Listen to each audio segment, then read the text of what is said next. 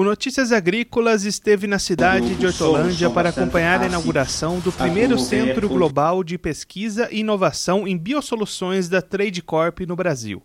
O investimento de mais de um milhão de dólares vai permitir desenvolver soluções benéficas para a agricultura baseadas em micro-organismos. A biotecnologia está aí e uma das principais funções dela é na absorção dos nutrientes. Né? O Brasil hoje depende muito dos fertilizantes né, importados né, e hoje cada vez mais caros né, pela situação mundial.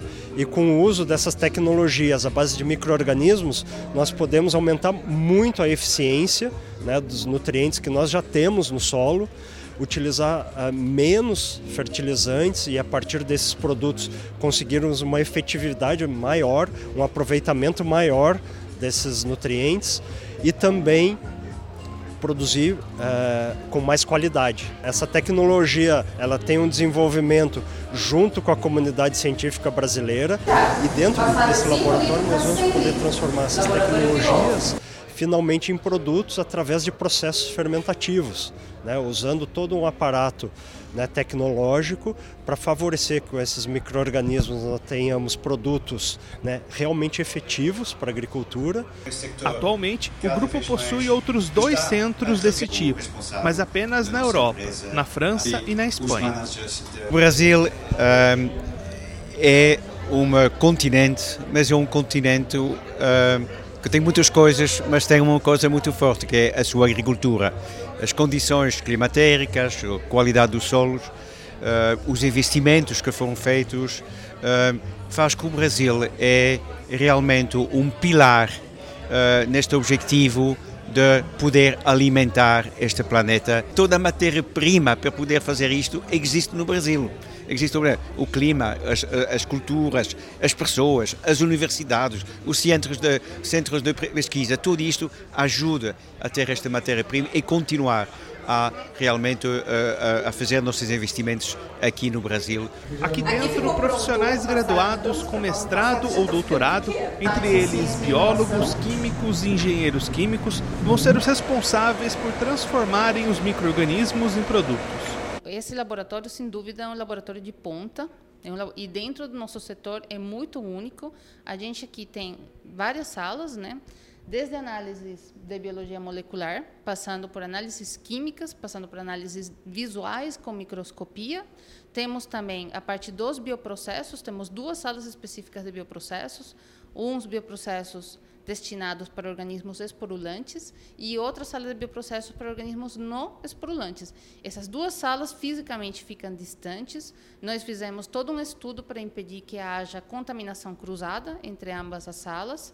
Temos todos os sistemas de decontaminação, nós temos autoclaves, temos é, cabines de, de controle biológico, utilizamos luz ultravioleta para decontaminar nossos processos. Nós temos também aqui essa sala, é a nossa sala de bioensaios, né, onde nós podemos pegar protótipos de nossos produtos né, e aplicar nas plantas para ver o efeito e validar a nossa atividade que a gente estava pretendendo que tivesse esse produto. Um, temos também todos os equipamentos necessários para fazer análises físico-químicas, tanto do produto quanto dos micro-organismos. Temos como fazer análises químicas por cromatografia, e, e é bastante completo. Né? As etapas aqui no laboratório passam pela caracterização fisiológica desse microorganismo, a caracterização genética desse microorganismo, a gente realmente olhar para ele, para seu genoma, para seu metabolismo, entender o que, que ele faz, o que, que faz ele crescer, se reproduzir, para poder fazer esse produto. O microorganismo vai fazer o produto, o, o composto ativo do produto, Tá?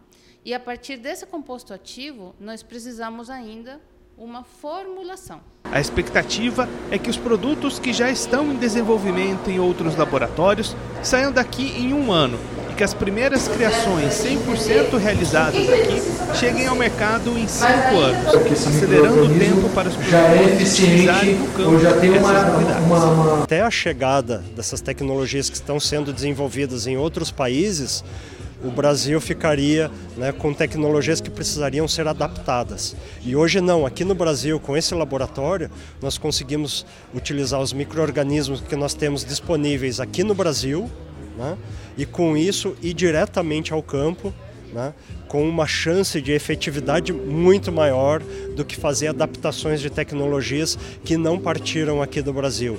Para isso, novos investimentos no país estão nos planos. E obviamente vamos continuar, continuar a, a, a desenvolver o que, é que precisamos para realmente estar no top desta uh, evolução, transformação da agricultura, como eu dizia na minha introdução. Uh, o, o, o, a agricultura tem, uh, as pessoas esqueceram um pouco a importância da agricultura.